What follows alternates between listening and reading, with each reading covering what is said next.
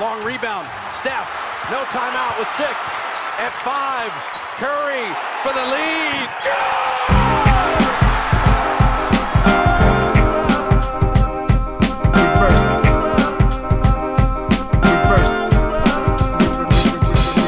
The game is a game. The game is a game. The game is a game. The game is a game. Always, always, always. Salut à toutes et à tous, bienvenue dans un nouvel épisode du podcast de l'équipe Rivers Basket Session. Avant qu'on commence l'épisode d'aujourd'hui, je voulais simplement vous, signaler la parution euh, du livre de notre euh, collègue euh, Yann Onona, euh, voilà une plume que vous pouvez retrouver dans l'équipe, euh, qui sort ce livre donc sur euh, Victor Wembanyama, intitulé Victor Wembanyama exclusif, les coulisses de son arrivée en NBA. C'est aux éditions Solar et l'équipe. Pour vous la faire courte, je vous expliquais hier si vous avez regardé ou si vous avez, si vous avez écouté le, troisième épisode du podcast Hoop Culture qu'on a, a posté hier.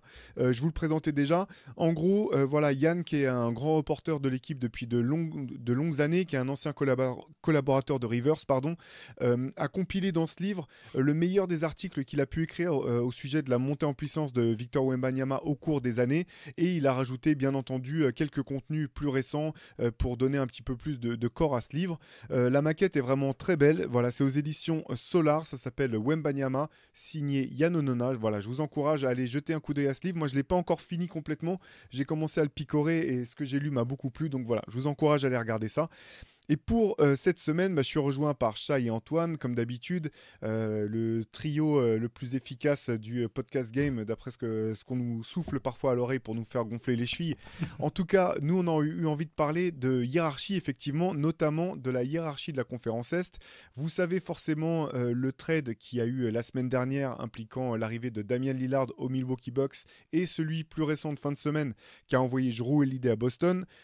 On voulait savoir un petit peu ce qu'il en était de la conférence Est, qui était têtes d'affiche, qui allait se présenter directement, euh, s'asseoir dans la salle en attendant le soir de la draft en disant bon bah les matchs si vous voulez on fait forfait, c'est pas très important, nous ce qu'on veut c'est surtout aller choper du, du jeune à la prochaine draft. Voilà un petit peu, on va procéder voilà, on, a divisé euh, la conférence Est en cinq grandes catégories. Euh, on a les favoris pour la finale, les outsiders, les candidats aux playoffs, euh, ceux pour qui ce sera play-in maximum et ceux qui seront trop justes. En gros, ceux qui ont d'autres objectifs que d'être performants cette saison. Voilà un petit peu comment on va se répartir la tâche. Première question, question ouverte, Shai, Antoine. Est-ce que vous avez le sentiment que ce qui s'est passé en fin de semaine avait bouleversé la hiérarchie de cette conférence? Comment est-ce que vous avez vécu ces, deux trades qui sont arrivés quasiment coup sur coup? Je vais- moi, je vais juste commencer par dire que je pense que ça, a été un peu euh, une, sorte de chassé croisé. C'est-à-dire que la hiérarchie, bah, l'année dernière, c'était déjà Milwaukee et Boston qui étaient dans les grands favoris, même si au final, pendant les playoffs, ça c'est pas. Enfin, il s'est avéré que, que c'est pas eux qui sont allés en finale. Et, j'ai eu, deux, deux sentiments un peu différents. C'est-à-dire que quand il y a eu le trade de Lillard, je me suis dit, bon, bah, Milwaukee clairement arrive avec ses gros bras et c'est le favori de la conférence Est. Et bah, la réponse de Boston fait que euh, maintenant, je les, mets à peu près sur un pied d'égalité. Donc voilà ce moi ce que ça a provoqué euh, chez moi. Pour, euh, pour Antoine, je pense que c'est d'ordre un peu plus intime avec. euh, on n'a pas pu trop. il était, il était pas présent quand on a fait l'analyse du trade de Lillard, mais je, sais, je pense que ça a eu d'autres effets que sur nous, par exemple. Je peux pas vous raconter le moment où je l'ai appris pour, pour les bienfaits euh, de notre audience. euh. Ça, ça sent Mais je peux vous l'Octoberfest. dire que j'ai fait un CQFR déjà tout seul euh, dans ma tête et même peut-être à voix haute au moment où Lillard a été transféré. Juste, je ne me suis pas filmé. Dieu merci. Euh, je ne sais pas si ça a bouleversé la hiérarchie parce que d'un côté, ce sont toujours les deux mêmes équipes. En tout cas, bon, on, on anticipe déjà un peu sur le, sur le, sur le classement, mais euh, pour moi, c'est toujours les deux mêmes équipes qui sont au top. Par contre, ça, ça a justement renforcé leur domination et je dirais que ça a creusé l'écart entre ces deux équipes et le reste du troupeau. Euh, déjà parce qu'évidemment elles se renforcent en faisant venir des, des All-Stars, mais aussi parce que c'était des All-Stars qui pour le coup étaient convoités par d'autres équipes de la conférence Est, ce qui aurait pu rééquilibrer. En fait, ces deux trades, ils auraient pu rééquilibrer la conférence Est et qu'on ait quatre espèces de locomotives. On se re- Au final, on se retrouve avec, euh, avec deux, euh, deux, grosses, deux grosses écuries. Après, le trade de Lillard m'a surpris. Je pensais pas du tout que Milwaukee avait ça sous le coude. Par contre, une fois que Holiday est arrivé aux Blazers, je crois que j'ai dois avoir une preuve WhatsApp quelque part que j'ai tout de suite dit euh, ou J-chat que j'ai tout de suite dit Jiro Holiday, ça va arriver à Boston. Je, ça, je le sentais gros comme une maison. Ou alors c'était peut-être encore à l'Octoberfest que je l'ai dit. C'est aussi une possibilité. Je, je, je le reconnais. Je l'ai dit à quelqu'un d'autre, je sais plus dans quel groupe je l'ai dit, mais je suis quasiment sûr euh, d'avoir, je suis sûr à 99%. Il y a deux, il y a deux touristes slovaques. Il y a deux touristes slovaques qui ont eu l'info avant tout le monde. euh, c'est sûr. Je- une info, euh, tu sais, une- ma prédiction. Ah, je me suis dit, je m'étais dit que c'était soit Boston, soit les Clippers. Euh, je voyais ni, ni Miami ni Philly dans le deal. Et ouais, et du coup, bah, enfin, on va en parler là, mais c'est vrai que ça fait deux équipes qui, sur le papier, sont vraiment redoutables. quoi. Bah écoutez, ouais, bah, pour, pour euh, répondre à la question que je vous posais tout à l'heure, en fait, je partage euh, ce que tu dis, Antoine, dans le sens où j'ai l'impression que ça a creusé l'écart d'une certaine manière entre la tête de la conférence Est et puis on va vite enchaîner avec, de toute façon, euh, voilà, nos, nos favoris parmi ceux qui, les deux, les deux plus grosses équipes de cette conférence. Mais j'ai l'impression effectivement que ça creuse l'écart avec le reste et que d'une certaine manière, ça ouvre la porte à d'autres équipes parce que finalement, tout le reste va être plus ouvert. Justement parce, par rapport à ce que tu disais Antoine, le fait que certaines équipes de la conférence Est convoitaient soit Damien Lillard, soit même Jrue Holiday et finalement sont pas arrivés chez eux. Et que du coup, on sait que les saisons c'est long, on sait que, bah, que voilà, euh, on n'est jamais à l'abri d'une blessure ou d'un d'un problème à un moment de l'année. On sait aussi que les deux équipes qui se sont renforcées le plus, elles l'ont fait au prix de, bah, de leur longueur de banc. Et donc d'une certaine manière, j'ai l'impression que ça, que ça ouvre euh, un petit peu plus la conférence dans le sens où euh, je serais moins surpris peut-être si euh, y avait des équipes qui arrivaient à tirer leur épingle du jeu et de profiter finalement de cette course à l'armement qu'il y a eu en tête de, la conférence. Mais c'était aussi déjà parce qu'il y avait un. On le sentait, c'était la conférence Est, on le disait souvent, qu'il y avait un écart avec l'Ouest. Mais les incertitudes qu'il y a autour de certains joueurs à l'Est aussi, on en reparlera peut-être au moment de parler de Philadelphie, mais. et, Miami qui a raté des choses, ça a renforcé, je pense, le sentiment qu'il y a. Bah, dans ce dont on va parler, euh, il y a un écart euh, qui, qui me semble, c'est ce que disait Antoine, un écart qui me semble plus important aussi euh, avec le reste. Ouais, commençons alors par la voilà, première catégorie, les, fi- les favoris pour, euh, pour, la- pour atteindre la finale NBA, les favoris à l'Est. Euh, bon, pas de surprise, moi j'ai j'ai noté sur, sur ma feuille les, les, les différentes, euh, j'ai noté les équipes que je voyais dans chacune des catégories. Je crois qu'Antoine, je crois que tu as fait de même. Moi j'en ai vu que deux, Milwaukee, Boston. Je pense Mais- que voilà, c'est... Trichons d'emblée. Si on devait en mettre un des deux là tout de suite, sans, juste en rapide, si on devait se dire qu'il y en a un des deux qui est devant l'autre, lequel est le favori à l'Est? C'est int- bah, c'est intéressant. Moi, je mettrais Milwaukee. Et, euh, et si je dois y répondre, je mettrais Milwaukee parce que finalement, euh, je pense que c'est l'équipe. Alors, ça peut paraître paradoxal vu les blessures euh, qu'a connues Chris Middleton l'an dernier, mais je pense que c'est l'équipe finalement qui est la plus durable peut-être. J'ai l'impression qu'en longueur de banc, bon, ça peut vraiment se défendre, hein, mais que c'est un petit peu plus long quand même que, que du côté de Boston, même si des deux côtés c'est vraiment, c'est vraiment court. Donc, je mettrais Milwaukee d'une courte tête parce que voilà, euh, bah après, si je parle de Milwaukee, il faut que je parle de Boston, parce qu'en fait, c'est surtout, euh, moi, ce qui m'a vraiment très étonné euh, du côté de Boston, c'est que les Celtics se séparent de Robert Williams, euh, que je trouvais être une sup... Quand, quand il y a eu le trade pour Porzingis, on avait fait un podcast, moi, je trouvais que c'était un bon trade pour Boston, et je me disais, bah, de toute façon, ils ont deux big men qui sont vraiment, ils n'ont pas le même profil, mais les deux peuvent apporter à leur manière de l'attaque et de la défense. Et au moins, ils ont les deux. Donc, s'il y en a un qui se blesse, il y a l'autre qui peut prendre le relais et ainsi de suite. Et là, du coup, tu paries euh, ta saison sur euh, le fait que Porzingis va tenir toute la saison euh, le secteur intérieur, à moins qu'il y ait d'autres trades. Et puis là, on pourra parler d'autres équipes à un, moment peut-être. Il y a peut-être d'autres joueurs qui pourraient devenir, qui pourraient devenir libres et intéresser Boston. Mais moi, c'est ça qui m'inquiète un petit peu. C'est le départ de, Robert Williams, de Robert Williams. Je trouve que c'est une grosse perte du côté de Boston, personnellement. Si, tu me garantis, moi, que, que Porzingis se blesse pas et que ça tient la distance, je, mettrais peut-être Boston un tout petit peu au-dessus, mais c'est parce que j'ai aussi quelques réserves. euh, je, suis très content pour Lillard qu'il atterrisse là-bas et ça va être offensivement, ça va être euh, sans doute magnifique. Mais ça, nécessite des ajustements euh, sur le plan défensif. Euh, Il y a la, question du banc dont on a parlé. Je suis franchement infichu de, de, prendre parti, moi, personnellement. Mais si Porzingis est à 100% et que ça ressemble un peu au Porzingis de Washington, euh, j'ai j'ai- j'ai envie presque de mettre Boston, euh, Boston devant. Je ne sais pas si je- si j'aurais pensé ça avant le trade euh, pour jouer Holiday, parce que Marcus Smart, pour moi, c'est c'est une énorme perte. Euh, mais avec son arrivée, pff, allez, moi, je vais- s'il faut se mouiller, je vais dire Boston, moi. Ouais, moi, moi, moi, en fait, c'est dur pour moi de répondre parce qu'il y a trop d'affectifs. euh. Mes deux joueurs préférés jouent dans la même équipe, euh, j'ai du mal à rester complètement objectif. Mais sur une série Milwaukee-Boston, je serais pas non plus complètement serein si j'étais les Bucks parce que j'ai l'impression que Milwaukee a vraiment les atouts pour euh, que Boston a, de quoi faire passer une sale série à Lillard. Moi, en tant que fan des Blazers, j'ai des images euh, d'un Pélican Trail Blazers en playoff où Giro, où était euh, extraordinaire sur Lillard. C'est dur de, dur entre les deux. J'ai l'impression que Milwaukee a quand même un peu plus de puissance de frappe, mais et, et, sur, et a plus de taille aussi. Parce que pour le coup, on parlait du secteur intérieur des Celtics, ça va être un problème toute la saison. Mais si tu regardes juste sur une série contre Milwaukee, bon courage pour aller te coltiner Yanis, Brook Lopez, etc. Bobby Portis s'en sortit devant. Après, bon, je pense que d'ici les playoffs, l'équipe de Boston sera plus tout à fait la même.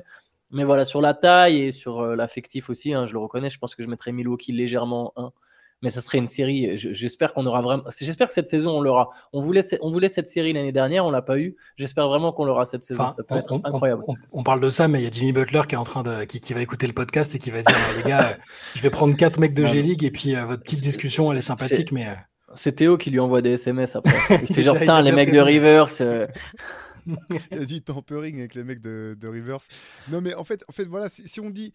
C'est vrai que moi, je suis parti sur la, notion de durabilité, en fait, de, des Celtics. Je parle pas, en fait, je pense que de toute façon, Milwaukee et Boston ont deux des meilleurs 5 de toute la ligue, voire les deux meilleurs 5 de, de toute la ligue. Effectivement, si on part du principe que tout le monde est en forme, euh, que c'est les playoffs, que ça se joue sur une série entre les deux équipes, euh, je dis pas forcément que je voterais pour Milwaukee euh, les, yeux fermés. Simplement, j'ai l'impression que finalement, Milwaukee est peut-être mieux armé pour pouvoir naviguer la saison, même s'il y a des blessures, même s'il y a des absences à certains moments et compensées, que Boston, dans le sens où si j'ai... On, l'avait dit de toute façon, euh, Milwaukee a perdu, il, il leur faut d'autres défenseurs d'impact en périphérie. J'ai l'impression que finalement ce profil-là, il est peut-être plus facile à dénicher que de Car trouver un autre big man qui va pouvoir t'apporter de l'attaque et de la défense et être dans le, le schéma défensif de Boston où ça switch dans tous les sens si tu en as besoin en dernière minute. Donc c'est bon, pour ça que je voyais, j'aurais mis un, un mini avantage pour- à Milwaukee. pour l'instant, ils ont, ils ont recruté, euh, juste pour l'info, ils ont recruté Wanyan Gabriel euh, qui va faire le training camp et qui était pas mal avec les Lakers et avec euh, le Sud-Soudan en Coupe du Monde. Donc pour l'instant, c'est un, c'est une rustine, quoi. En attendant peut-être de faire mieux. Je pense que tu as raison qu'il y a un moment de la saison où ils vont. Boston va essayer de chercher un, un- un intérieur un peu plus spécialiste, peut-être. Ouais. D'ailleurs, je notais dans le CQFR, mais Boston a encore deux ou trois pics à échanger. Boston a encore du, du matos à, à balancer pour se renforcer, et notamment, bah, j'imagine, je sais pas, Clint Capella par exemple, tu vois. Bah, C'est- bien sûr celui comme ça. Mais il faut envoyer des salaires en contrepartie. hein. C'est ce que j'allais dire. Parce... Et le problème, c'est. Enfin, le problème, parce que finalement, euh, vous, en, vous en avez parlé dans, dans le CQFR, mais ce, ce deal de, de Holiday qui est. Forcément, c'est une, très bonne nouvelle pour Boston de récupérer un joueur comme Jrue Holiday. Je notais quand même le, problème du départ de, Robert Williams. Et l'autre question qui va se poser, c'est la prolongation de contrat de Jrue Holiday. Les Celtics ont laissé entendre qu'ils avaient envie qu'ils l'avaient fait venir pour le garder. Il y a un moment où ils ne pourront pas payer tout le monde. Il y a encore la prolongation à venir du contrat de Jason Tatum il y a un moment, l'équipe va manquer, de, va manquer de ressources, va manquer d'argent. Et dans le cas de Clint Capella, je pensais qu'on en parlerait plus tard, mais on peut, l'aborder.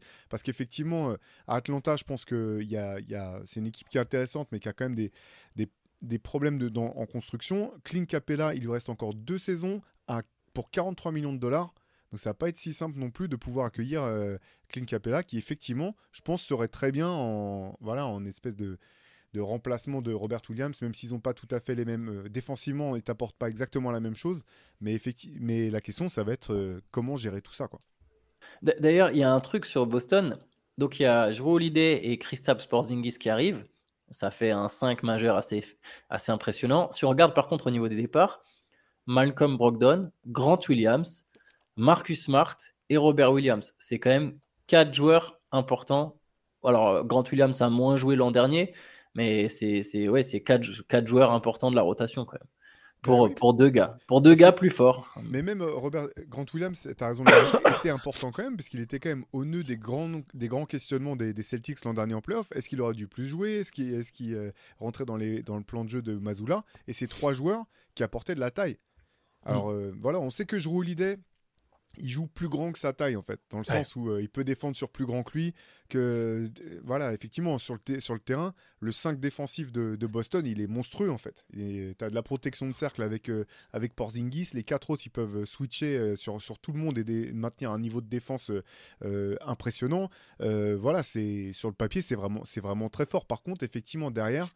Bah, tu tombes sur qui? Qui- C'est quoi? C'est Kevin Pritchard peut-être? Pas Ke- Je l'appelle Kevin Pritchard à chaque fois. Peyton Pritchard. Peyton Pritchard. Le GM des, des Pacers. Ouais, Peyton Pritchard. tu baisses vite quand même, quoi. Ouais.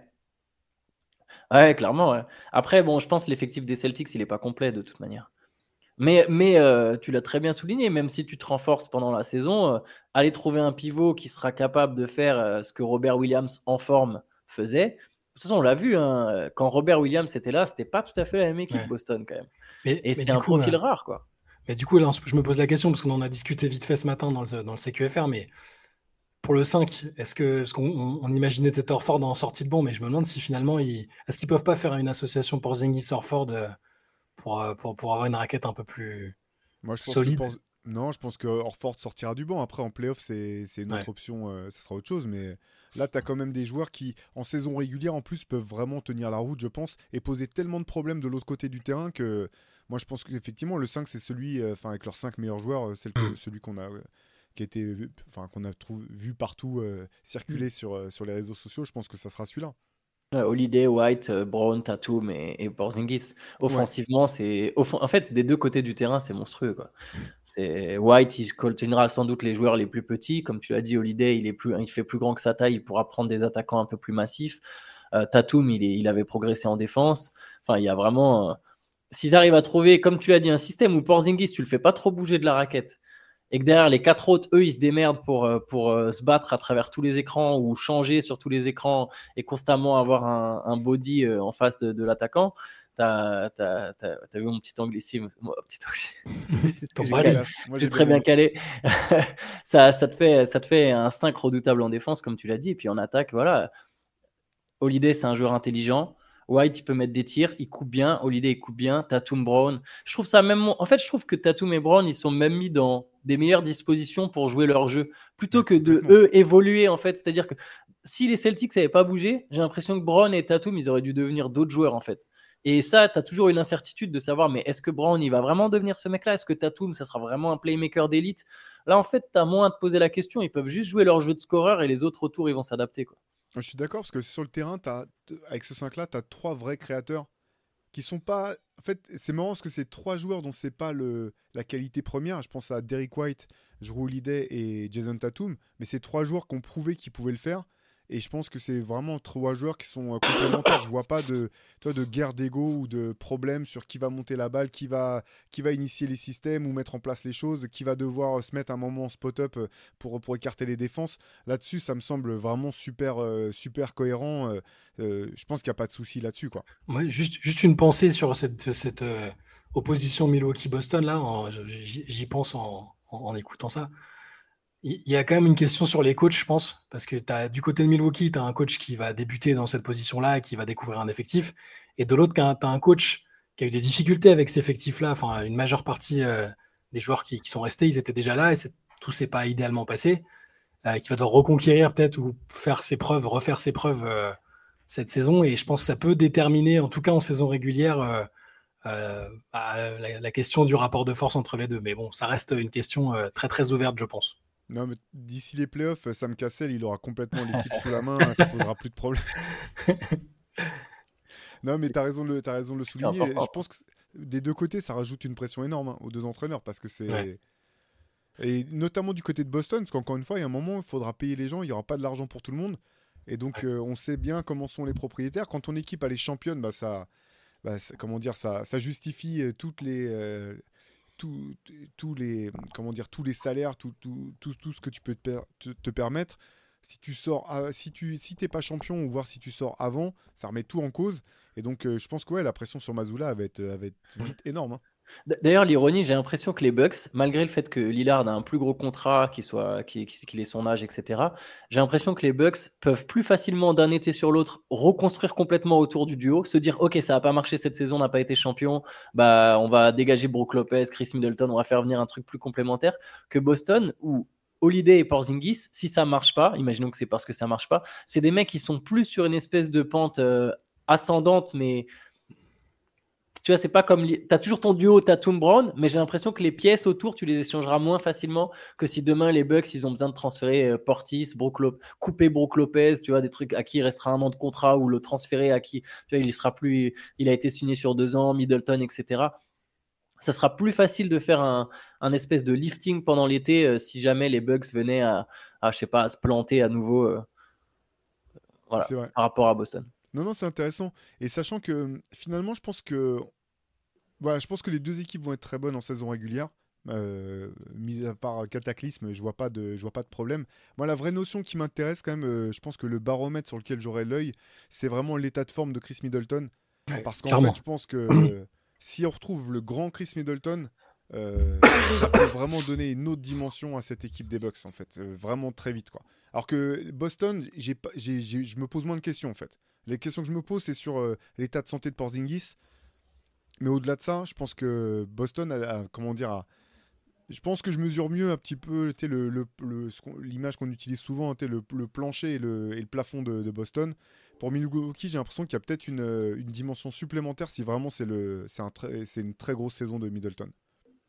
C'est un grand si par contre. Je sais C'est pas un si c'est un grand si. Ouais, ouais. je- je- Alors autant offensivement, euh, je me dis il peut retrouver, euh, il peut retrouver avoir de, de suite un impact. Et je pense que le rôle de troisième option est de toute façon mieux taillé pour lui que celui de deuxième option. Euh, C'était déjà quand les Bucks avaient été champions, on était déjà en train de dire bon, euh, c'est ça, pouvait être un de leurs points faibles, pas Middleton en lui-même, mais juste de se dire que Middleton était deuxième option. Là, troisième option, ça, va, lui, aller mieux. Je pense qu'en attaque, sera parfait, mais défensivement, il, il va avoir beaucoup de pression sur lui, parce que même s'il y a une très bonne raquette défensive, euh, il va devoir combler des brèches. Lui et Connaughton, enfin Lillard, il a beau essayer tout ce que tu veux, ça sera jamais un.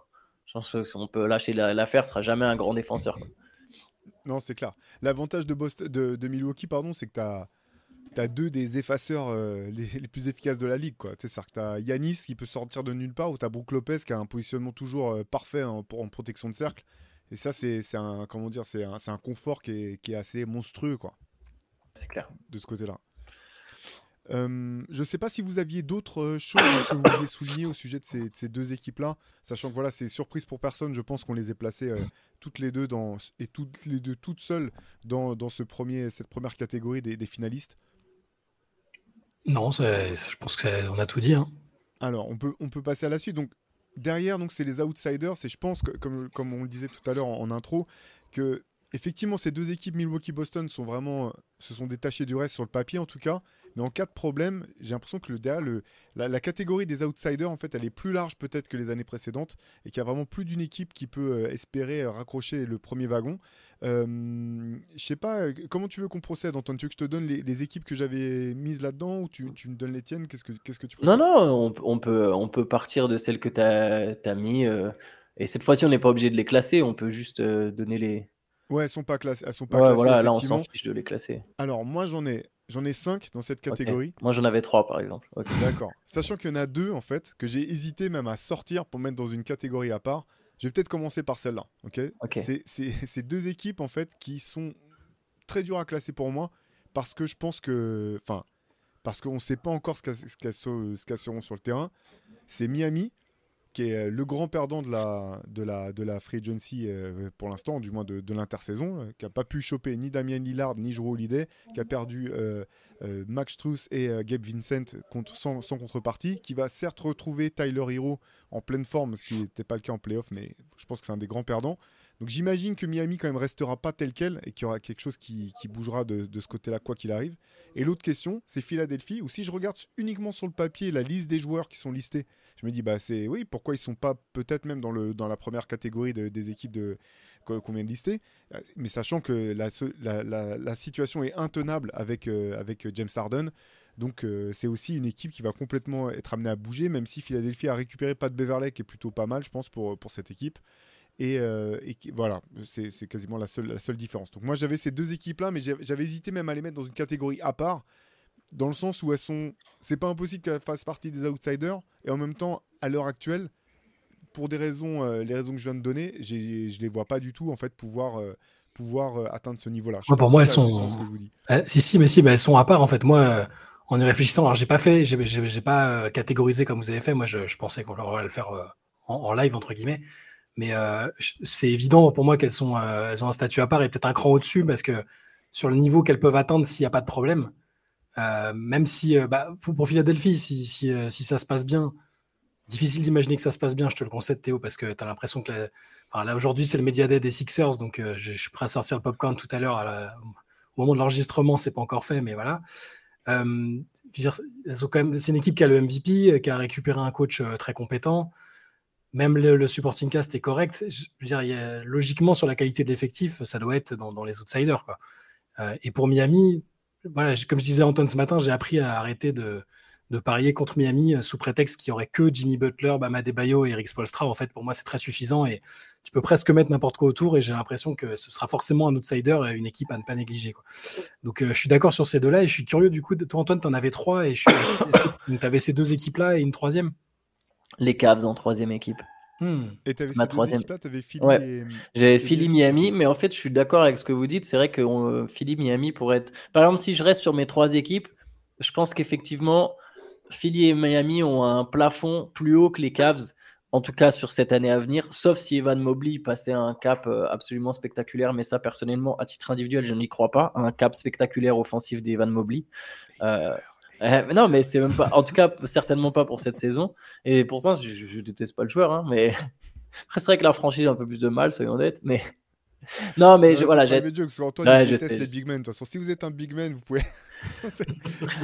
Je, vous- mets dans le nez dans, dans nos discussions hors antenne où... euh, que vous saviez ce que on Théo dit des intérieurs voilà, on- et de leur QI ça, c'est autre chose. Alors QI, c'est autre chose. ah, je rigole, je rigole. Ces petites guerres. Non, non, mais je vois ce que tu veux dire. C'est vrai que j'ai un attachement pour le small ball, mais Evan, Evan Mobley, ça peut être ton pivot. euh, Absolument. Euh, pour Absolument. Je sais, je sais, je sais que tu cherches à m'embêter. Mais tout ça pour dire que je suis assez d'accord avec vous. Je pense que Miami et Philly, ça peut aller plus haut que, que Cleveland. Mais ce que j'ai considéré comme outsider, moi, c'est. Je me dis qu'il faudrait quand même un concours de circonstances pour que ces équipes-là, aillent en finale à, l'Est, en fait. J'aurais l'impression que c'est plus Milwaukee ou Boston qui s'est foiré euh, si Miami ou Philly euh, devaient aller en finale que vraiment euh, Miami ou Philly qui, est- qui, qui prend le dessus sur une de ces deux équipes euh, sur une série au meilleur des sept matchs. En Alors tout cas, moi, c'est mon impression à l'instant T.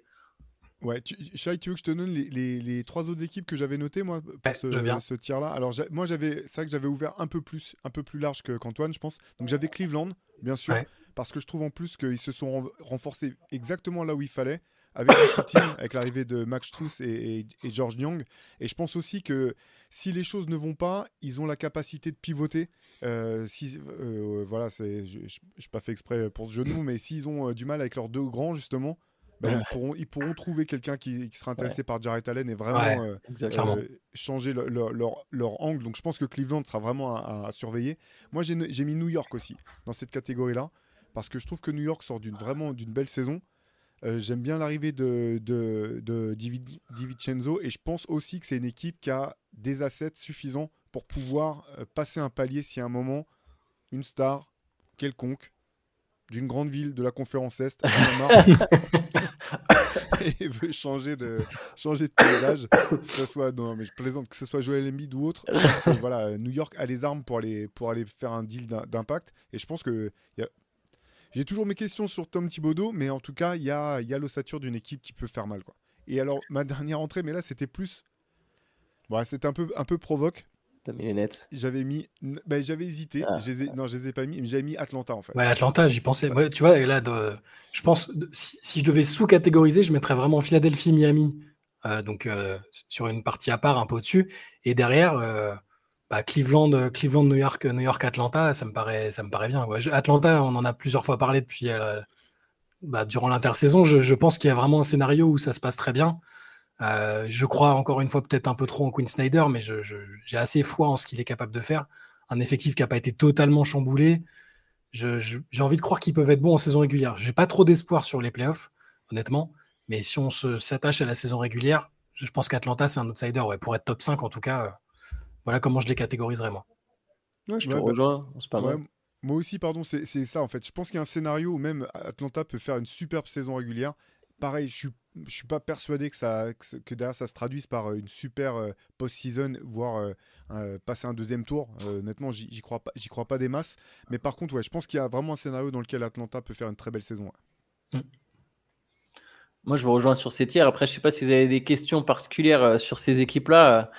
Sur, est-ce que les, les Cavs, par exemple, c'est quand même l'équipe qui a terminé Quatrième. quatrième la saison dernière, après avoir voilà, qui a, qui a fait venir Donovan Mitchell. C'est une équipe qui grimpe, c'est une équipe qui est jeune. Qu'est-ce qui leur manque vraiment pour aller euh, Moi, j'ai Enfin, des interrogations sur. hein, tu demandais Ouais. si on a des interrogations. C'est paradoxal parce que je les ai beaucoup, beaucoup aimés en saison régulière l'année dernière. et débandade totale, je trouve, en playoff, où je m'attendais pas à ce, que, à ce que ce soit aussi dur pour eux contre New York et qu'ils soient qui m'est semblé aussi surclassé. Tu vois, le... Bon, Kevin Mobley a eu du mal en playoff, ça m'a pas choqué, ça m'a pas choqué en attaque, et je suis pas certain que ce soit entièrement de son fait. Je pense que c'est aussi, on l'a plusieurs fois répété, qu'il n'est pas ultra alimenté. Mitchell, Garland, tout ça, il y, a des mecs qui ont besoin de shooter et c'est compliqué pour lui. Euh, moi, c'est plus, j'ai des interrogations sur le, sur le coach. J'ai l'impression que c'est pas ultra safe pour Bickerstaff euh, euh, cette saison. Et sur Donovan Mitchell, avec la situation contractuelle, le fait qu'on sait que pour l'instant il va pas prolonger, est-ce qu'il a vraiment envie d'être là, toutes ces choses-là, j'ai une situation d'inconfort avec Cleveland que j'avais pas en cours de saison dernière, où j'aimais vraiment beaucoup ce qu'il faisait, la manière dont il jouait, même l'association des deux grands me posait pas vraiment de soucis. Et je trouve que les playoffs et ce qu'il a et les discussions pendant l'intersaison m'ont fait un petit peu changer mon fusil d'épaule. Donc je les maintiens quand même dans, les outsiders parce qu'il y a du talent et c'est on a vu qu'il pouvait être très très bon en saison régulière l'année dernière. Mais, euh, mais ouais, j'ai ces interrogations-là en tout cas. Bah, moi, pour Cleveland, comme je dis, je, suis pas, je suis moins inquiet peut-être que, que, vous, parce qu'effectivement, l'an dernier, c'était les premiers playoffs de, d'Evan Mobley. Euh, c'était sa deuxième saison seulement. On a vu aussi que Scotty Barnes, qui avait fait une première saison fantastique, a aussi mangé un peu le mur en deuxième saison, pareil, dans un contexte un peu plus. Euh, alors, les contextes sont pas similaires, mais c'est les deux équipes ont pas mal bougé au bout du compte au cours de leurs deux premières saisons. Euh, je pense que de toute façon, le succès potentiel de Cleveland, il passe par le développement de, d'Evan Mobley. Est-ce qu'il peut passer le cap en attaque? Est-ce que ça vient de lui? Est-ce que ça vient du coach et des options? Est-ce que ça vient des joueurs qui, donc euh, les, notamment la, doublette derrière Ça, je pense que c'est la question. C'est pour ça que j'ai beaucoup aimé moi quand même le, recrutement de Max Strauss et George Nyang. D'une part parce que ça donne de la, ça donne du tir, ça donne aussi un peu de taille en fait à mmh. euh, cette équipe qui à l'extérieur sur les postes extérieurs est petite. Euh, et a besoin de, punch un peu défensif. C'est pas des stoppers en fait. Max Strauss et George Nyang, c'est clairement pas des stoppers. Mais au bout du compte, je pense que c'est deux joueurs dont l'impact défensif est parfois un peu sous-coté en fait. C'est des joueurs qui sont grands, qui font les efforts et qui peuvent vraiment, je pense, je par agrégation, aider les autres. Je trouve s'il fait 1m96, hein, je crois. De... Bon, après, il fait plus grand que sa taille dans le jeu, je vois ce que tu veux dire, parce qu'il se bat un peu. Bah, mais... Ouais, quand... le, enfin, de Cleveland, c'est c'est Garland. Oui, après, c'est. Mais surtout. Il est plus petit que, que, que toi et moi, Antoine. Hein, ouais, ouais, c'est vrai, c'est vrai. Non, ouais, ouais, ok, par contre. Non, mais surtout, ils ont l'expérience. Ce qu'ils apportent au-delà de ça, c'est qu'ils ont aussi une, une, certaine expérience du haut niveau, quand même, que n'ont pas tous les joueurs des Cavs. Ils ont joué des gros matchs, même sans être là dans la ligue depuis longtemps, euh, en l'occurrence euh, pour, pour Strauss. Je, ils ont quand même joué des très très gros matchs et, euh, et c'est, ça, ça, a une valeur quand même d'apporter ça à une équipe jeune euh, inexpérimentés. C'est en ça, ce sont, vraiment des bonnes recrues. Mes interrogations sont pas tellement sur eux. Je pense qu'ils vont apporter des choses, notamment en saison régulière, mais je, je sais pas. J'ai pas un bon feeling sur la saison de Donovan Mitchell. Je vais pas vous mentir. J'ai l'impression que ça va pas. C'est pas pour faire l'oracle. non, parce que j'arrêtais pas de dire l'année dernière. Tout le monde déteste les Cavs. J'arrêtais pas. J'aime bien les Cavs. Enfin, ces Cavs-là, je les aime bien. Mitchell m'a agréablement surpris sur les trois quarts de la saison dernière. Je, l'ai longtemps mis euh, dans la MVP race. Il était top 5 euh, pendant un certain temps. Et hum, je sais pas, après, ça, c'est juste un feeling. Hein. On en reparlera peut-être, mais j'ai l'impression que ça va pas forcément bien se terminer. Ben oui, bah, de toute façon, on, va voir. Et puis peut-être un, mot sur New York, parce que je crois que je, suis le seul à m'être exprimé. Comment vous, comment vous sentez la, la, saison de New York? New York avait quand même l'an dernier, il faut souligner qu'il a, a, finalement fait une très belle deuxième partie de saison. Mm. Euh, voilà, qui a passé un tour de playoff, ce qui n'était pas arrivé depuis, euh, depuis, je sais pas, depuis que Amaris Stoudemire avait un jersey d'Enix sur le dos, je pense. qu'est-ce, que vous, qu'est-ce que vous avez pensé de tout ça? Je suis un peu déchiré sur New York, c'est-à-dire que j'ai envie d'y croire, mais euh, je, et j'aime Thibodeau, mais je sais aussi que deux saisons de suite, avec son exigence, c'est, compliqué. Et en même temps, il y a aussi l'espèce de, de, de de spectre de d'Embiid si ça s'il arrive imagine qu'il arrive en cours de saison ce qui est possible. Ouais comme tu le disais tout à l'heure ça change totalement les perspectives. Euh, je suis je suis vraiment à mi chemin sur, sur je, pense que ça restera compétitif. Euh, il y a des, joueurs qui aussi euh, vont, vont progresser logiquement. Bah, je pense qu'RJ Barrett va peut-être continuer sa progression. Bronson on a vu le niveau qu'il avait atteint maintenant il faut le confirmer. Je, je, suis, je suis un peu partagé. Il y a un plafond énorme. Si si pour moi, si tu rajoutes Embiid là-dedans, forcément, tu... ça, peut être énorme et c'est évidemment un outsider. Là, euh, la répétition de la saison dernière me semble pas simple, au même titre que ça n'avait pas été simple d'enchaîner après 2021. Et notamment, euh, c'est dû au, bah, à la méthode Thibodeau, qui encore une fois j'aime beaucoup, mais qui euh, en 2023, c'est compliqué. Moi, je crois moins à un trade d'Embiid en cours de saison. hein. J'ai l'impression que les trades gros comme ça, c'est impossible à faire en cours de saison. Euh, c'est vraiment des trucs que tu fais l'été. Mais bon, après, euh, on sait jamais. hein. Franchement, NBA, tu peux être surpris dans tous les sens. Quoi. On- Kevin on- Durant n'approuve Ouais, pas c'est- ton message, Antoine. Ouais, ouais, c'est vrai. Ouais, mais, c'est- mais il l'avait demandé six mois avant son trade. Tu vois, il Ah, l'a pas demandé en février et Non, puis il a été exaucé Non, en février. une situation particulière, c'est vraiment. Vous avez vu le C'est- tweet de Joel, le, le- le tweet de Joel Embiid trois stars en, en courte saison, mais c'était. Ouais. Le, tweet de Joel Embiid, euh, cette, cette intersaison était très intéressante. Euh, lol, euh, après les deux, il, il a, il a posté ça hier quand même. Je, Ouais. moi, moi, je vous Non, dis, c'est pas- avant la saison. ça Non, mais c'est pas impossible. Je, je reconnais que rien n'est impossible. En fait, De toute façon, dans cette ligue, euh, des fois, tu, tu penses et tu penses un truc, tu te dis non, mais c'est c'est vraiment pas crédible. Et puis après, bam. Attendons le euh, Media Day. Le Media Day de tout à l'heure, c'est pas garanti qu'Embiid il soit pas en mode euh, Dark Embiid. Il y, a, il y a Dark Pimel dans la Head Session et puis il va y avoir Dark Embiid euh, en, en- en média- au Media Day quand ils vont lui poser des questions. euh, Est-ce que tu es satisfait du recrutement euh, Je pense qu'on peut avoir, on peut avoir quelques perles. Donc je, moi, j'exclus pas du tout une demande de trade, euh, euh, même en décembre, hein, franchement. euh. Ouais, mais qu'il la demande et que ça soit exaucé dans les trois Ah mois, ouais, c'est autre chose. Par c'est contre, autre ça que chose, c'est j'ai dit, c'est- j'ai- Ouais. dit, si c'est vraiment un trade qui doit se faire, je- ça me- tu vois, Anthony. Davis aussi, il a demandé son trade en février, il l'a obtenu six mois C'est après. au vrai. final. Mais, mais, on sait, mais vous avez raison, on sait jamais. En fait, j'ai commencé comme ça pour dire, mais en fait, même les Knicks avec ce qu'ils ont, moi, je les avais pas mis dans cette euh, catégorie, je les avais mis un cran en dessous. Parce que, un peu comme Shai, j'ai- la deuxième année, j'ai l'impression qu'il y a toujours un espèce de. Y avoir de la fatigue. J'ai du mal. Et il y a des joueurs en, j'ai- lesquels j'ai du mal à croire, tu vois. Ju- Julius Randle, j'ai du mal à, à, miser sur lui. Je trouve que Jalen Brunson a amené quelque chose et a amené une espèce d'âme et, et ça a eu un effet, un effet très positif. Mais je me demande cet effet, sur la durée, euh, pendant combien de temps il peut encore s'étaler, l'effet Brunson, quoi. Tu vois, pendant combien de temps voilà, moi j'ai peur que ce soit une équipe qui soit un peu moins forte que. En fait, qui soit paradoxalement mieux équipée que l'an dernier, mais finalement un peu moins forte. Euh, mais par contre, et Théo, tu avais raison, quelque part, la conférence Est, elle est super ouverte en fait à partir de la troisième place. Donc si tu commences bien, on sait jamais, mais voilà, je sais pas. La plupart des individualités, il y a des mecs. Barrett, je trouve qu'il. J'ai l'impression que Barrett, c'est un mec qui est amené à faire une Andrew Wiggins, c'est-à-dire que le jour où il va changer d'air, c'est là où on va se rendre compte qu'il peut être vraiment utile pour une équipe euh, forte. Mais là, à New York, j'ai souvent du mal à y croire, surtout aussi longtemps qu'il y aura Randall qui est un peu sur ses plates-bandes. J'arrive pas à croire en Randall. J'aime bien Bronson, mais Bronson, première option, je me dis vraiment combien de temps encore Tu vois? C'est... Est-ce que vraiment c'est le genre de mec qui, chaque année, pendant 4,38, il te met dans le top 5 Je sais pas, je suis pas sûr à 100%. Le fait que Donc, bref, l'équipe j'ai quelques connaisse- réticences sur les Knicks en tant qu'outsider, mais je pense que ce sera une bonne équipe quand Mais, même. mais le fait que l'équipe se connaisse quand même, et qui est en plus, bon, maintenant, il y a- c'est un peu les Villanova Knicks, là, en plus, maintenant, avec Vin- Vincenzo, mais Tellement. voilà, de Josh Hart. Le fait qu'une équipe se connaisse aussi bien, euh, face à des équipes qui ont des interrogations ou, du- ou besoin de temps pour euh, développer des alchimies, euh, à Milwaukee, même Boston, je dis pas que les Knicks vont finir top, top 3, euh, c'est- enfin, mais, mais le fait de se connaître, ça peut être un avantage. C'est c'est- c'est- ce qui me semble, en tout cas. Sachant que les Knicks ont voilà, quand même une certaine flexibilité aussi, au cas Mm. où hein, on parlait d'Embiid, mais je pense qu'il y a d'autres cibles aussi qui peuvent intéresser euh, potentiellement New York.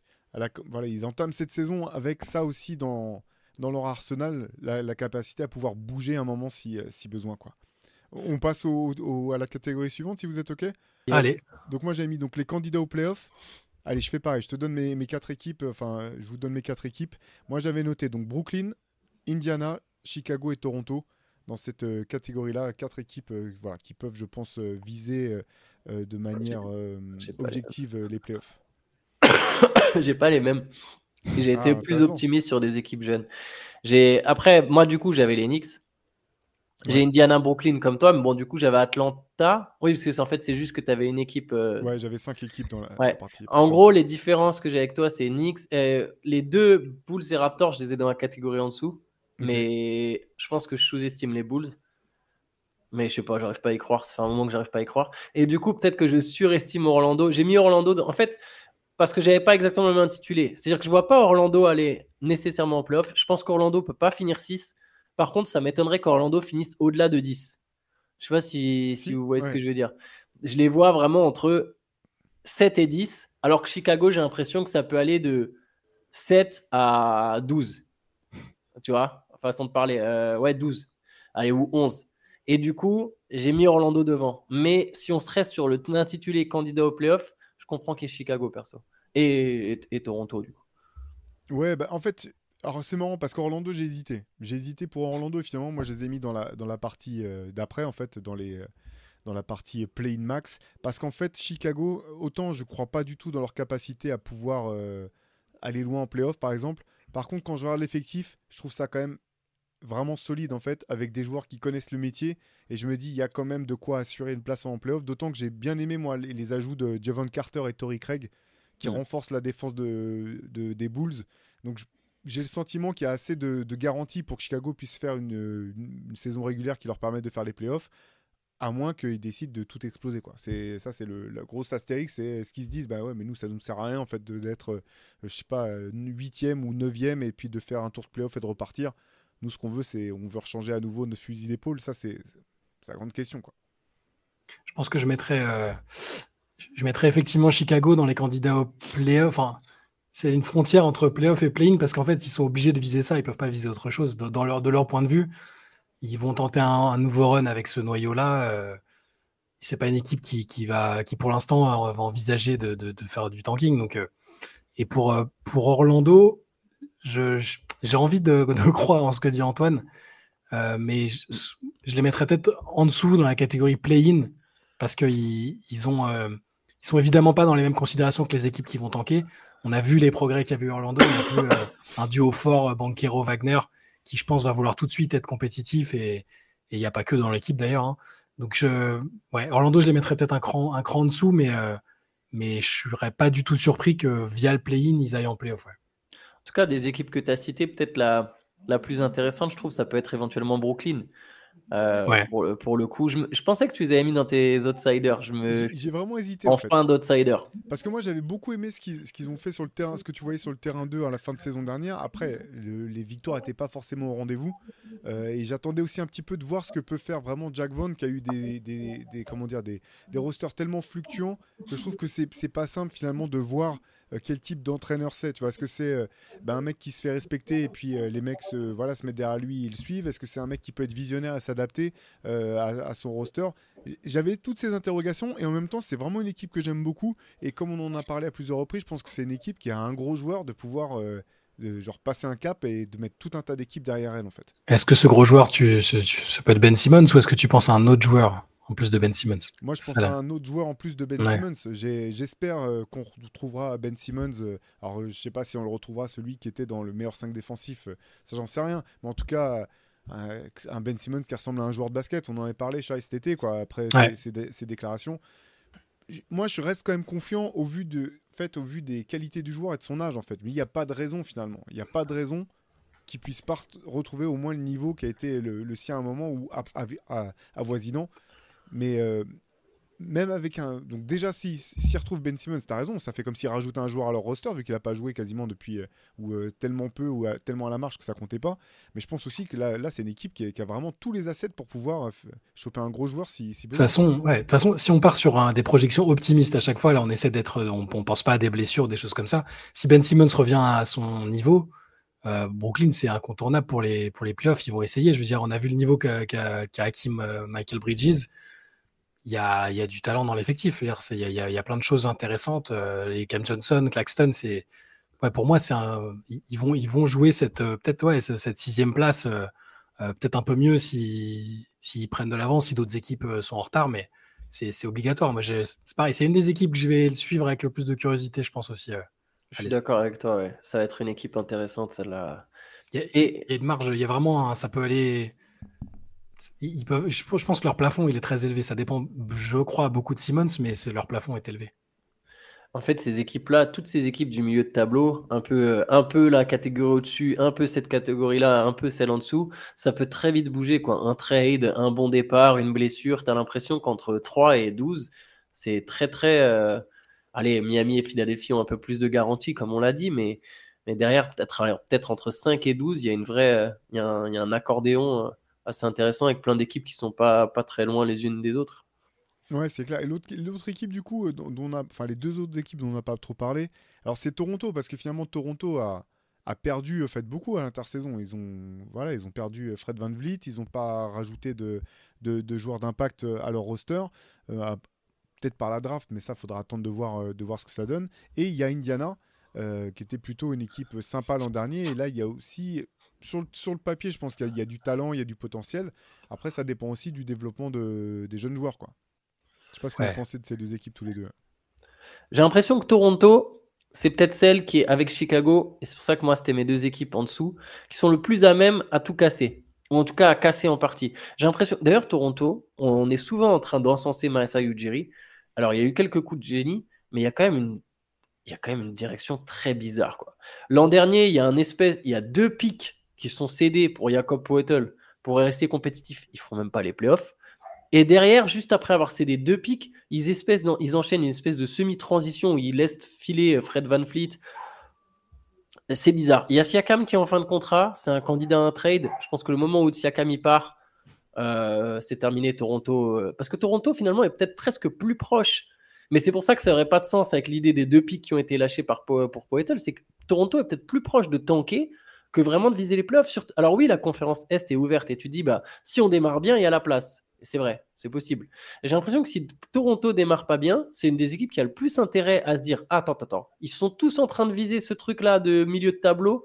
Bah viens, on les laisse. Nous, on dégage nos gars et on, et on repart. Surtout qu'en plus, j'ai alors, Scotty Barnes, c'est trop tôt pour le juger euh, sur est-ce que ça sera un, bon joueur. Je pense que ça peut être un bon joueur, mais dès, enfin, dès le départ, il n'y a jamais un moment où je me suis dit Scotty Barnes, ça va être vraiment un franchise player, tu vois, la Kevin Durant.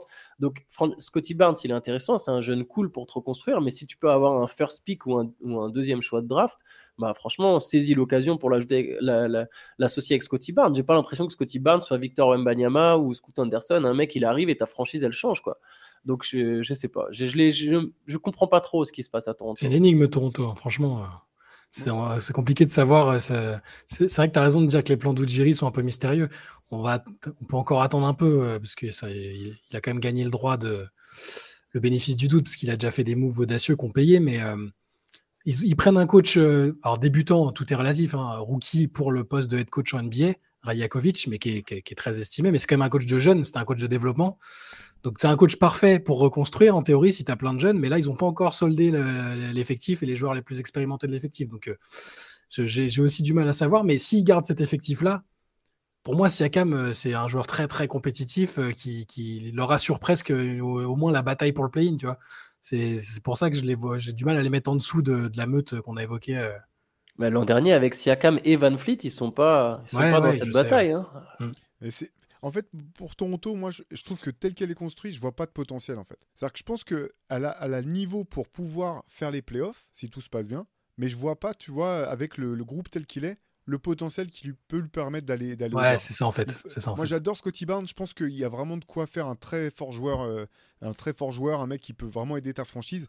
Mais il faudrait qu'il ait, euh, qu'il passe un cap monstrueux en fait pour faire de cette équipe euh, une équipe qui puisse rivaliser avec le, le tiers au-dessus. Et je pense que tu parlais d'Ujiri, euh, bah, moi je pense que c'est, la question de Oji Anunobi en fait qui a, qui est- qui a peut-être été mal géré. Je pense qu'ils ont raté le moment où il fallait le trader pour récupérer le maximum en retour et que maintenant, je pense que sa cote peut que descendre. Et je Bah suis oui. vraiment pas sûr, vraiment pas sûr qu'il ait le potentiel que, que Toronto lui a prêté ou du moins a, a- a- fait a- mine. A- ouais, voilà, fait mine de, croire en disant qu'il était intransférable à moins qu'on donne, euh, je sais pas moi, euh, euh, la Sainte Croix, euh, le, Saint- Graal et puis, et puis, le, Taj Mahal en échange. quoi. C'est Ouais, trois pics qu'ils demandaient pour Anunobi, c'est énorme. C'est, ils ont surévalué complètement sa valeur. Et là, maintenant, il est en fin de contrat. Et en plus, on peut même se demander niveau complémentarité ce que ça donne Barnes, Siakam ou Anunobi. Tu vois, c'est, bizarre à faire jouer ensemble. Et, généralement, quand tu mets un nouveau coach qui, a, qui est. Tu vois, euh, qui est. Qui enfin, c'est. T'es. T'as l'impression que tout est prêt à, à, à- à entamer la reconstruction. Quoi. On dirait juste qu'ils attendent de voir quel sera le début de saison. Enfin, bon. Ouais. Allez, on passe au- à la partie suivante. Moi, j'avais deux équipes donc dans, dans la, la partie euh, qu'on avait appelée donc play-in max, donc euh, celles qui peuvent viser le play-in au maximum. Moi, j'avais mis Orlando du coup. Moi, Mhm. j'aime j'aime vraiment bien ce qu'il y a à Orlando. Euh, je pense que pour le coup, euh, la draft de Franz Wagner, c'est un coup de maître. Je pense que celle de, de, de Banquero, euh, pareil. Moi, je, je crois vraiment en Paolo Banquero en option numéro 1 d'une équipe qui va loin. Va au titre, ça je sais pas, hein, mais en tout cas d'une équipe au- autour d'une- star autour de laquelle pardon, tu puisses construire. J'espère que Benjamin Moubèche t'écoute attentivement. Et on a toujours ce Voilà. pari en fond. Il y a l'arrivée de ton gars Joe Ingles pour, euh, Mais Shaq, oui. ton gars Joe Ah Ingles oui. pour encadrer tout ce monde-là. Bien Bref, sûr. Moi, je, je pense que l'année peut vraiment être sympa. Voilà, je les vois malgré tout euh, en dessous des équipes dont on a parlé avant. Et l'autre équipe, c'est euh, les Pistons que j'ai mis. Alors, en étant un peu optimiste aussi, mais au Ouais. bout du compte, je trouve qu'il y a quand même du talent dans cette équipe. Il y a du playmaking, il y a des athlètes. Donc, il y a de quoi euh, pouvoir être. euh, voilà, il y a de quoi pouvoir faire des coups. Alors, je mets, je vais, je parie pas ma maison euh, ni ma voiture euh, sur, sur ça. Euh, mais par contre, voilà, je, je trouve qu'il y a quand même du talent au bout du compte euh, mis bout à bout dans cette équipe. Il y a un coach aussi maintenant. Enfin, il y a un coach qui, coach, qui- ouais. qui, qui, qui dernièrement, rien contre Dwayne Casey, qui a plein de mérite, qui a déjà fait des très très bonnes, qui a fait une très belle carrière. Mais il y a un coach qui a joué des, des, des grosses, des grandes choses récemment. Et après, peut-être qu'il est parti, Monty Williams est parti dans un projet, dans l'idée de construire et qui sera patient. Mais avoir un coach comme ça, tout de suite, il y a un niveau d'exigence. euh, ce serait la même chose quand on parlera vraiment de l'Est avec, euh, avec euh, Udoka, même s'il a moins d'expérience. Euh, je, je, tu vois, j'avais pas pensé, par réflexe, je les aurais mis en dessous, mais dit comme ça, c'est- pas inintéressant d'imaginer des trois, toujours dans un scénario très optimiste. Si Kate Cunningham revient fort et avec le potentiel qu'on lui a déjà vu, si autour, bah, tous ces athlètes, il y, a, effectivement un beau potentiel athlétique, si tout se met bien en marche, peut-être qu'au moins pendant un bon moment dans la saison, ils seront euh, pas, pas très loin du play-in. euh, des dernières places, évidemment, hein, je pense. euh, je les imagine pas la bagarre à la septième place. euh, mais ouais, pourquoi pas, honnêtement, c'est c'est- c'est pas, c'est pas déconnant de les imaginer là. Il y a un scénario où ça se passe. Ouais, je vous rejoins. Moi, j'ai, pour moi, je les avais mis la catégorie en dessous, mais c'était ceux qui étaient à, ch- à mi-chemin entre les deux, quoi. Je Mhm. trouvais que c'était les plus forts parmi les, les équipes euh, limitées. Euh, je, je pense que ça serait encore un peu jeune, mais au final, ce que tu as décrit, Shai, ça, euh, bah, ça se tient complètement. Tu vois, une équipe qui, pendant, je sais pas, trois mois, elle est, elle est 11e, 12e, euh, et je pense qu'ils peuvent terminer. Ils ont fait 17 victoires l'an dernier. Là, ce serait pas surprenant qu'ils en gagnent, je sais pas, 28, 29, euh, un truc comme ça, plus, plus 11, plus 12. Plus 29 victoires, c'est pas beaucoup en soi. Euh, et tu te dis, ah bah, tu vois, par exemple, tu finis 12e ou 11e, euh, 12e, tu es un peu loin, tu n'es pas non plus complètement dans la course au play-in, mais tu as fait plus 12. Si tu regardes que la progression, tu es en mode, ah bah là, j'ai fait quand même plus 12 wins. Il y a moyen de, tu, tu, peux te dire, bah, dans un an, on fait encore un, un petit saut et, et, là, on se retrouve en playoff. Et, ouais, ouais. je, je, note quand même les, arrivées de l'été euh, pour info Montemar pardon, Montemoris, Joe Harris et puis la draft de Osar Thompson. Euh, donc gros potentiel aussi euh, sur les postes extérieurs. Ouais. Et du coup, ouais, juste pour revenir à ce que tu disais, toi, tu parlais d'Orlando aussi. Euh, je pense que je les aurais mis dans cette catégorie-là aussi, euh, même en étant un peu partial. Je, pense vraiment qu'il y a. Je, les vois, si je dois pronostiquer aujourd'hui, je les mets dans le play-in, je pense. Au même titre qu'Indiana, avec Indiana peut-être un tout petit cran au-dessus, mais euh, Orlando, j'aime vraiment ce duo euh, Wagner-Banquero. Je pense que Wendell Carter va progresser aussi. Euh... Il est en progression assez constante en fait. Wendell. Voilà. Personne parle de lui ouais. jamais, mais c'est quand même ça, un vrai joueur NBA solide. Quoi. Exactement, c'est un mec très discret, mais je pense qu'il va encore passer un, un cap. Euh, puis voilà, un peu l'expérience qu'a portée par, par Ingles, même s'il a plus les, voilà, il a plus le même euh, physique euh, qu'avant, mais Mark Elfels aussi, dont j'espère qu'il va être totalement débarrassé des blessures à un moment pour pouvoir enchaîner deux trois saisons et qu'on se rende compte de, de, du niveau. Ouais, voilà, pour finir sur Orlando, je on verra quand, si on part, le moment où on fera des pronostics vraiment sur les équipes, euh, sur les classements précis, je pense qu'Orlando, euh, dans mes pronostics, ils sont pas mal. Ouais. Ah, moi, je pense que je mettrais 9 ou 10. J'ai l'impression que si Fulz il tient la route, c'est quasiment sûr que, que, ça va en play je...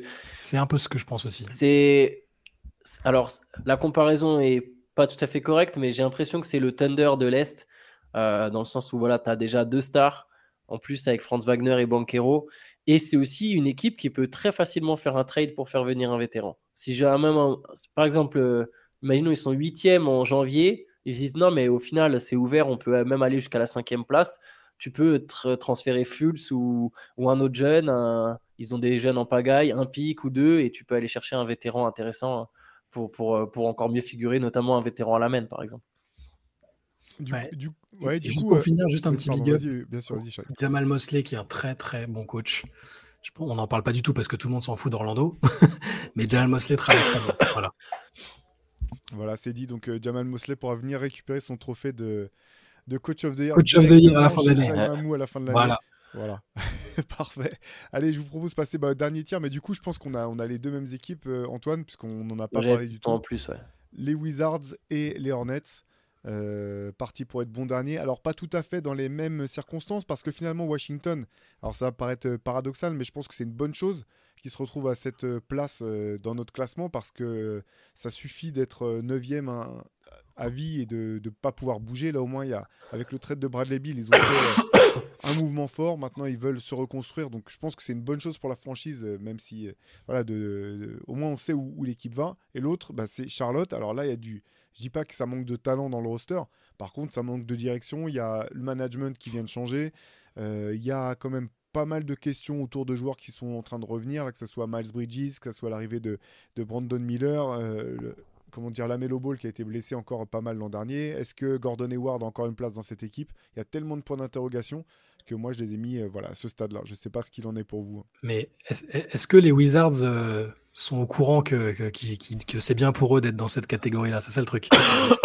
Parce a, c'est pareil, dans l'effectif, il y a des mecs qui vont, qui vont vouloir prouver que, bah, qu'ils ont le niveau pour, pour, pour jouer, euh, bah, pour être dans une équipe qui joue les playoffs. Quoi. Enfin, Jordan Poole, Kyle Kuzma, on sait que c'est des mecs qui, vont, bah, qui ont déjà joué des très très grosses choses, qui ont gagné des titres d'ailleurs, les deux. C'est- je, je, sais pas, j'ai presque l'impression qu'ils sont capables de faire un début, un démarrage canon et d'être pendant un temps dans la discussion pour le play-in, presque. Et après, euh, s'ils ont la lucidité de se rendre compte que c'est mieux pour une vraie reconstruction de, bah de, jouer plutôt le bas de tableau, là, euh, voilà. Mais à l'instant T, tout le monde a l'air de considérer qu'ils doivent être dans cette catégorie-là, mais eux n'ont absolument pas l'intention, je pense. Il y a des équipes qui font semblant, hein, du genre non, non, on va pas tanker, on va jouer le coup. euh, genre les équipes de pop euh, en début de saison, hein, quand- au moment de la reconstruction, mais on avait compris quand même, tu vois. Là où les Wizards, je sais pas, j'ai un doute. Un Mais- petit doute, euh, le coach n'a pas été choisi par la nouvelle direction. euh, je sais pas. Mais j'ai l'impression que justement, en fait, les Wizards, le truc, c'est qu'il n'y a aucune pierre du projet futur. Genre, euh, tu vois, pour l'instant, en fait, Jordan Poole, je pense que c'est, il n'est pas intransférable. Jordan Poole et Kyle Kuzma, s'ils démarrent fort, les deux, en fait, les- c'est presque bon pour les Wizards. Ça veut dire, bah tiens, on va les revendre. Tu Ouais. vois allons, allons revendre ces mecs-là. Tiens, plus personne voulait Jordan Poole. Regardez, il tourne à 25 points par match chez nous. Qui c'est qui nous donne de piques, tu vois, qui nous donne quelque chose? Et tu peux te dire, ah ben, en fait, le jazz, je pense que c'était l'idée l'an dernier, sauf que Mark Cannon était tellement fort et ils se sont dit non mais Mark Cannon, ça peut être la base de notre projet. Et du coup, on garde, on lâche pas, on, on lâche pas lâche faire. Mais là, les Wizards, Kyle Kuzma, euh, c'était même pas dit qu'il allait rester, c'est même pas dit qu'ils allaient le prolonger. Au final, il y a son contrat, donc en plus, tu transfères même pas un mec qui est en- à un an de l'expiration de son contrat, donc il a théoriquement plus de valeur. Si Kyle Kuzma, il est trop fort pour, le, pour les Wizards, boum, il y aura un candidat au playoff qui sera prêt à donner des assets en fait. Et je pense que même Jordan Poole, je suis pas sûr qu'ils aient fait venir Jordan Poole en se disant c'est la star de notre franchise Je demain. crois pas que ça va être leur franchise player pour, Ouais, pour aller gagner des titres euh, avec les Wizards. Il va aller mettre ses 25 points par match et puis quand ils auront besoin de le dégager, je pense qu'ils le dégageront. Je pense que l'unique objectif des Wizards, c'est euh, les 5 c'est enfin là ils sont repartis pour un processus euh, ultra profond en fait. Et c'est et quelque part c'est ce que montre aussi la draft de Bilal Koulibaly, ils ont drafté très jeune alors que dans leur position, ils auraient pu drafter un mec euh, euh, un peu plus NBA ready pour se dire bah OK, on va partir à cette chasse à la dixième place. Moi, j'ai l'impression que les Wizards, ils, ont la flexibilité complète de se dire on sait pas où on va, on va voir ce que ça donne, et là, on choisira une direction. Et ils ont, ils ont Tyus Jones aussi qui peuvent, euh, qui peuvent trader. euh. Ouais, c'est clair. C'est en C'est fait, c'est- des bons joueurs. pardon, Hein. C'est- non, des mais joueurs qui c'est vont intéresser d'autres équipes. Voilà. Donc, euh, c'est ça. Donc, je- mais, mais juste, euh, à, à quel moment est-ce que tu fais ces trades-là, tu vois? Imagine, c'est quoi ça, marche bien au début parce que c'est des bons joueurs de basket quand même, avec tous leurs défauts. Enfin voilà, Jordan Poole euh, peut pas défendre pour sauver sa vie. euh, Kyle Kuzma est ultra perso. euh, mais, mais sur le plan du talent, tu sais pas. Tu vois, Utah, on- personne n'aurait imaginé que les. Les- c'est un très bon exemple, je trouve, ce que tu disais, parce que c'est des mecs qui avaient pas vocation à jouer ensemble. Ils étaient tous en transit quasiment. Puis se sont retrouvés à être euh, super performants, à avoir cet esprit de revanche. euh, Et je me méfie un tout petit peu de ça du côté de Washington. Je dis pas qu'ils vont faire une belle saison. hein. Je, je- la, la- la probabilité euh, veut qu'ils finissent dans cette catégorie qu'on est en train d'évoquer, mais je me méfie des équipes comme ça maintenant depuis le Jazz l'année dernière. Je... Euh, Mais après, est-ce que, est-ce que ces joueurs-là, est-ce qu'ils les flippent en cours de saison avec d'autres joueurs ou est-ce que c'est à la fin de l'année qu'ils prennent de la valeur? C'est aussi ça, faut, faut voir. Bah, je pense justement, il faut pas faire la même erreur que le jazz. Enfin, même erreur que le jazz. C'est compliqué. Le jazz, au final, s'est retrouvé le cul entre deux chaises et a ni joué les playoffs, ni chopé un gros pic, tu vois. Ouais. Mais parce que quelque part, je pense qu'ils ont fait confiance à Markkanen en se disant, de toute façon, c'est lui qui nous fait gagner des matchs et on ne peut pas le transférer. Donc là, maintenant, ils ont fait venir John Collins en tentant de, de, passer encore un cap. Mais les Wizards, ils peuvent justement ne. Soit ça marche tellement bien qu'ils se disent, bon, bah, autant faire les playoffs dès maintenant et on verra plus tard. Soit, mais bon, là, je pense que ça. Aucun de nous ne voit. Tomber, la transformation qu'il faut qu'il se passe dans ouais, pour que ça puisse se passer comme ça. Ça paraît, on est d'accord, c'est très peu probable. Soit eux, ils sont forts individuellement, mais l'équipe, elle est pas folle. Juste, elle est peut-être pas dernière à l'Est, elle est douzième. Avec des... Et tu te dis, mais on va pas viser la dixième place quand même. Bah, on les transfère maintenant. Là, quand tout le monde les voit forts, tout le monde voit Kyle Kuzma mettre ses 42 points contre les Sixers euh, un soir de novembre. Euh, tiens, qui c'est qui veut Kyle Kuzma? Vous avez vu, c'est le nouveau Tobias Harris. Regardez, ça va être votre quatrième scoreur. Et tu vois, et tu, peux essayer de vendre le truc comme ça. je, suis complètement d'accord. Mais c'est que moi, j'arrive pas à voir de scénario dans lequel cette équipe des Wizards, telle qu'elle est construite, peut vraiment euh, faire une belle saison. En fait, tu vois, même même si c'est pas leur objectif, j'ai trop de mal à voir comment c'est possible. En fait. Puis il y a, l'asset d'Eni Avdia dont on n'a pas parlé, mais je m'abstiendrai d'ici de refaire une nouvelle euh, séquence de propagande, évidemment, mais ça fait partie des joueurs aussi qui, ont une certaine valeur ou un certain potentiel. On fera une émission spéciale pour, pour, parler de tout ça. Absolument. Euh, et puis oui, bah, les, les Hornets. que dire sur les Hornets Mais parce qu'il y a tellement de. T'as l'impression que c'est un Suicide Squad un peu, tu vois. C'est ça le problème. C'est que pareil, ils vont avoir peut-être l'envie de montrer, euh, l'envie de revanche, de dire euh, non, mais vous nous prenez pour des, pour des cas sociaux, ce qui, ce qui sont peut-être hein, pour certains, évidemment. Euh, ouais, la logique voudrait que, que, ce soit une année de reconstruction, mais est-ce que la Melo Ball y pense pareil? Est-ce que, que même Miles Bridges qui va revenir, qui, quand même, quand il est indépendamment de toutes les histoires extra-sportives, c'est un bon joueur de basket. C'est dur. Tu vois, j'ai l'impression que cette année, il n'y a pas de il faudrait que je revoie les années précédentes, tu vois, mais je, je, me dis pas qu'il y a des équipes qui sont vraiment au fond du trou euh, catastrophique. Euh, j'imagine presque un scénario pour toutes où ça peut être correct. Même Charlotte, c'est ah difficile à croire. Hein. Charlotte, du, ça peut être correct, hein. il y a du talent. Sur le papier. Euh, qu'il n'y a, aucune pièce qui va avec l'autre en fait. Ouais, ça c'est autre chose. Parce qui est un bon coach en lui-même, et je comprends pas comment ça peut marcher avec cet effectif et avec, mm. avec ces joueurs-là. J'ai l'impression qu'il n'y a, a, rien, qui, rien qui va dans le sens où rien n'est compatible. Quoi moi aussi, je trouve qu'il y a du talent. C'était une équipe qui, pendant la saison rookie de la Mélo, était pas mauvaise. C'est une équipe qui est rarement au complet au final, donc c'est dur de la juger. L'an dernier, il y avait des blessures de la Mélo, il y avait Miles, Brice qui n'était pas là pour les raisons qu'on connaît.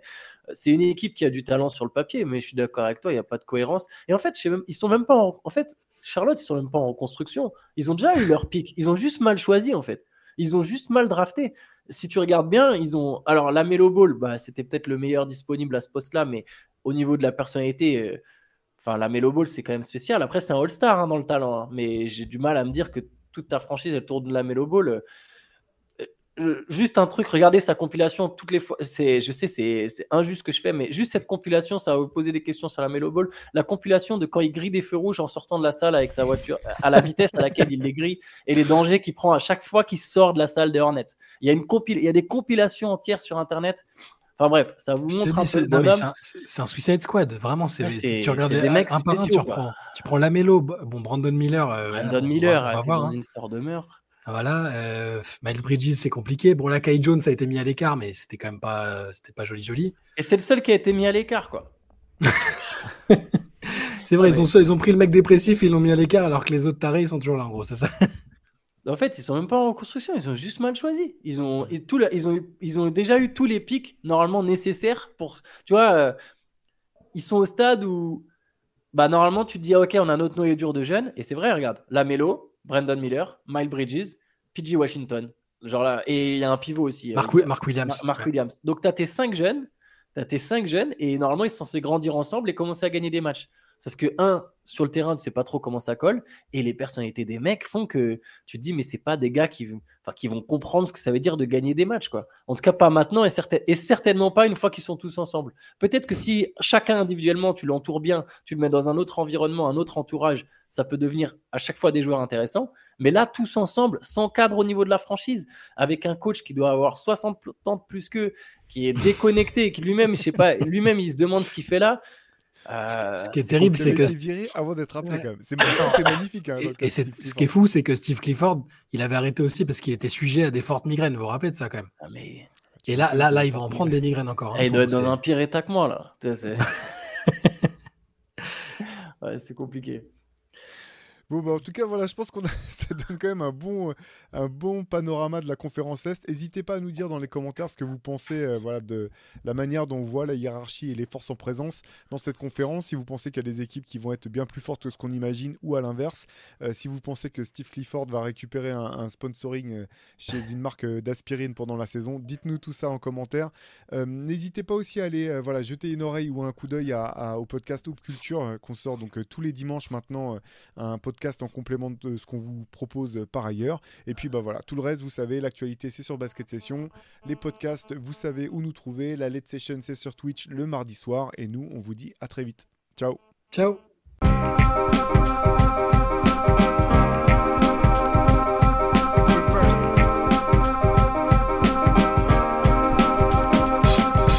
game is out there, and it's either play or get played.